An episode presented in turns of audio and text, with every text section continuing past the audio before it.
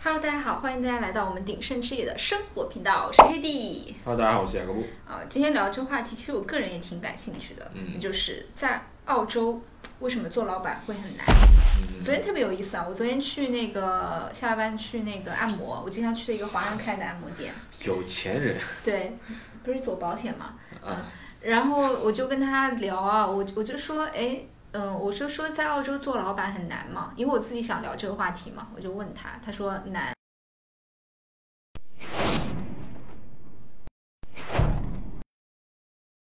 他是这么跟我说，他说如果说可以选的话，他肯定是就是愿意朝九晚五是在这边找找给人打工，其实是最好的，相对来说。哎都是但我也也有可能是是怕怕我这种怕我也去开按摩店想生意是吧？ 这种就是围城，你知道嗯吧？就是他上了班就觉得，哎呦，朝九晚五好绑人啊，我要照顾小孩，对吧？嗯然后做了老板又说，哎呀，老板真难做啊，什么的嗯。啊？我觉得这个不是很客观，不是很客观，主要看你想要什么样的生活嘛。嗯啊，今天这个话题做老板很难的，其实是很多呃投资移民会跟我讲的。嗯嗯那投资移民过来做生意，觉得说，哎，好像这边机会没有像中国这么多。嗯然后巴拉巴拉聊了一堆，然后说澳洲环境不好啊，或者怎么怎么样啊，就嗯，生市意。场不够大。对，然后有些人可能就放弃在澳洲做生意，然后就回去了。啊有些人呢坚持的话呢，就可能会改行，就感觉不像做在中国本地做生意这么如鱼得水吧。嗯，嗯，做到底是为什么呢？我倒是读过那些老移民的故事，讲开餐馆的，嗯反正就很多。那包括政府那边的监管啊，然后你员工方面，然后这边什么工会的势力啊，什么什么，不公会是对对对，应该员没有美国强。啊对对，员工的成本啊什么，他有时候他就觉得表面上看起来别人觉得当老板很光鲜亮丽，但是就是他可能每天都会遇到突发的事件什么，就会觉得挺挺累的。对这个东西其实比较狭义的说，因为澳洲在这边华人在这边做生意的话，还是以餐馆啊或者是零售业为主，或对者服务业为主。嗯真的做到开这种企业的，嗯，还是凤毛麟角，还是凤毛麟角。对，嗯所以说，主要还是从呃大的方向去说吧，大的方向去说，嗯就做大。做小生意其实遍地都是，你看到到处都是中国老板，做小的开超市的、开餐馆的，小老板。对，小老板特别多，但是做大老板为什么很难啊、呃有几点原因了，一个是中国的市场环境和澳洲还是不太一样的，澳洲还是一个农业、矿业嗯啊，或者是一个旅游、教育这种服务业为主的一个国家，它不是一个制造业国家，所以说。像中国是制造业超级大国，呃，制造业呢，中国一定发达，那澳洲就不行啊，一个市场容量不够大，呃你没有这么多很便宜的劳动力在那边，，对，所以说你会发现，哎，我在中国可能是开工厂或怎么样，在澳洲可能就开不起来。嗯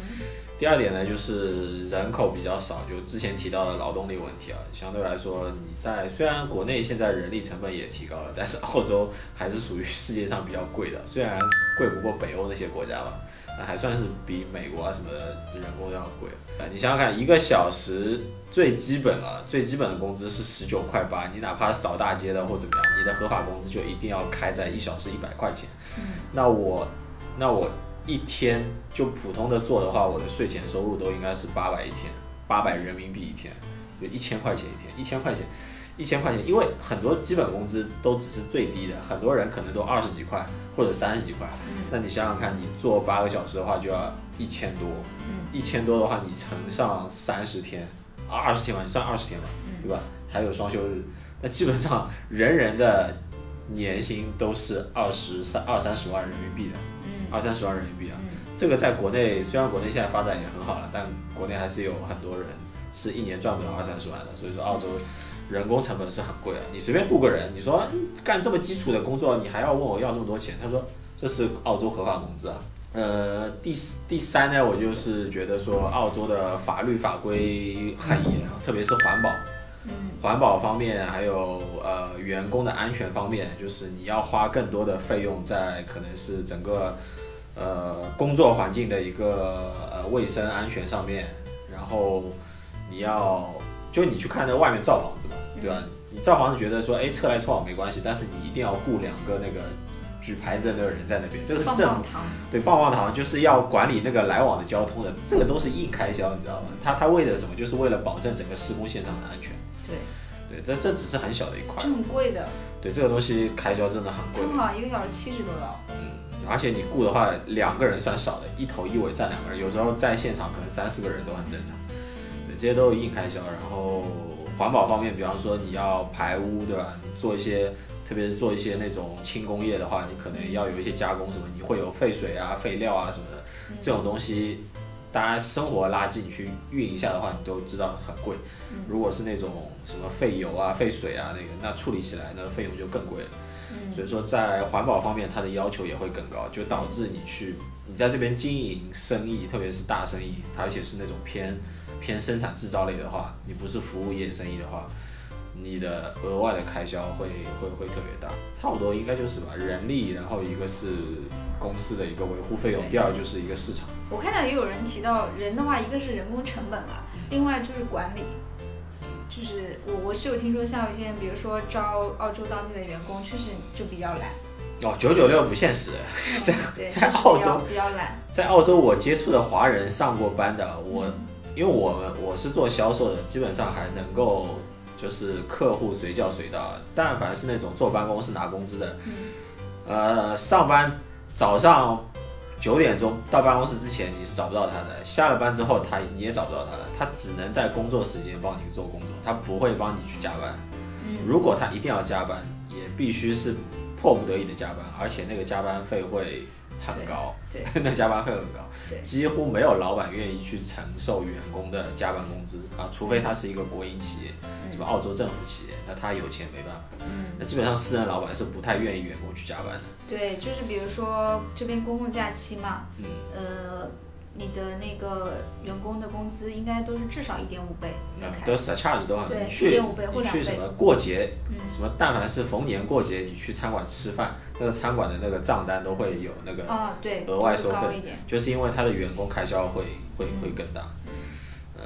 对，所以所以说我觉得还是就各种福利方面都比较偏向于那个嗯，员工吧。然后如果不开心的话，他们就大一点的公司，他们就开始搞什么罢工啊，什么对，什么机场罢工，什么海关罢工，这都很很常见。什么教师罢工，我也我公交车司机也罢过工。对，这也是为什么澳洲这边就是挺多人都会加入工会，不管嗯你从事什么职业，对，对你加入工会也是要交会费的嘛，所以那些工会的话，要某种帮要帮你出头。对某种程度上它也有点类似政治党派了，对我，的感觉是这样。对收收了工人的钱要办事嘛。嗯，对，然后所以说总的来说，在澳洲当老板确实不容易啊。其实还有很重要的一点就是，澳洲做生意其实比较讲究呃信誉，还有你的历史的一个历史成绩，它比较看重。像国内的话呢，可能价格竞争会比较激烈一点啊，就是然后大家接收新事物的速对度非常快，接受新事物的时候，我比方这这个供应商我我用了很久，但是诶有一个新的供应商跟我推销产品，它东西又便宜，性能又好，可能我就用它了。但是在澳洲，你要去打破这个原有的那个那个那个系统，会非常的难，因为他们对特别看重合作关系，然后历史历史的那种信誉啊、记录啊什么的。你这个真的提醒我了，因为就是我之前好像有家里是做建材的嘛，嗯然后觉得就让朋友帮忙问，因为他说他有个朋友是呃给人建房子的，嗯我说那你帮我问问。然后他问的时候，他跟我说，他说他问了，对方就是说他现在合作那个供应商就挺好的，所对以他觉得现在没有必要换。对他们比较偏保守一点，对他太不会会过来说，哎，是吗？那我反正就是了解一下。对我了解一下，哎，你这边什么价钱是吧？对他对不对会，他不会。对他，他哪怕说那个钱出的比较高一点，那个东西比较贵一点，但是他会比较求稳，就是说，OK，、这家我用的没问题，嗯我就一直用它的。所以说，你很难去打破这层商业上的关系，还是比较难打破。相对来说，相对国内来说，差不多应该就这些对。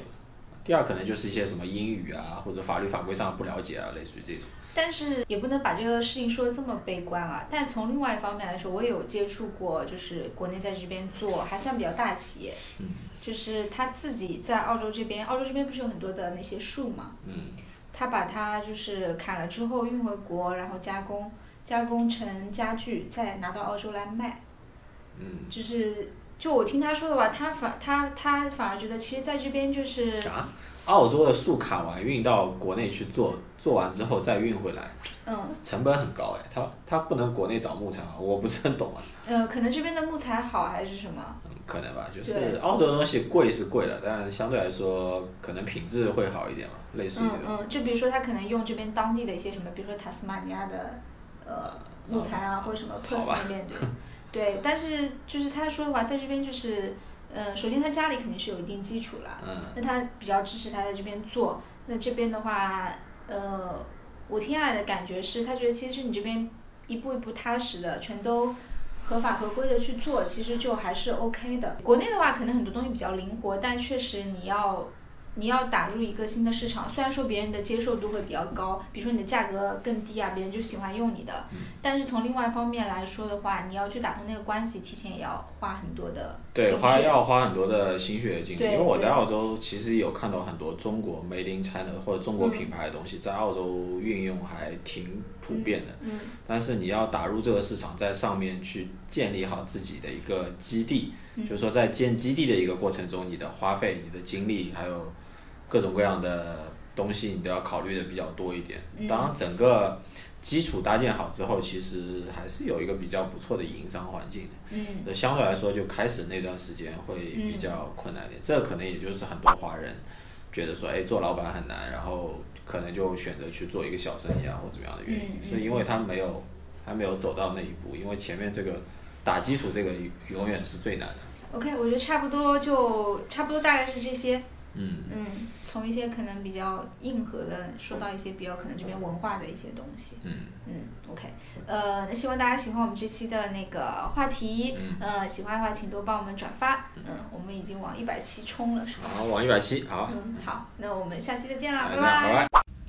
在下一期的视频里，雅各布会给大家讲解澳洲房屋类型和产权类型的一个区别。在澳洲，是不是别墅就一定是独立产权，而联排别墅就一定是分契式产权呢？那在下一期的视频里，我们会给大家揭晓答案。那最后，请大家不要忘了关注我们的频道，因为我们的频道不仅有澳洲高质量的房产内容，还有澳洲社会生活的方方面面。相信你一定可以看到一个有血有肉的澳洲哦。那我们下期再见啦，拜拜。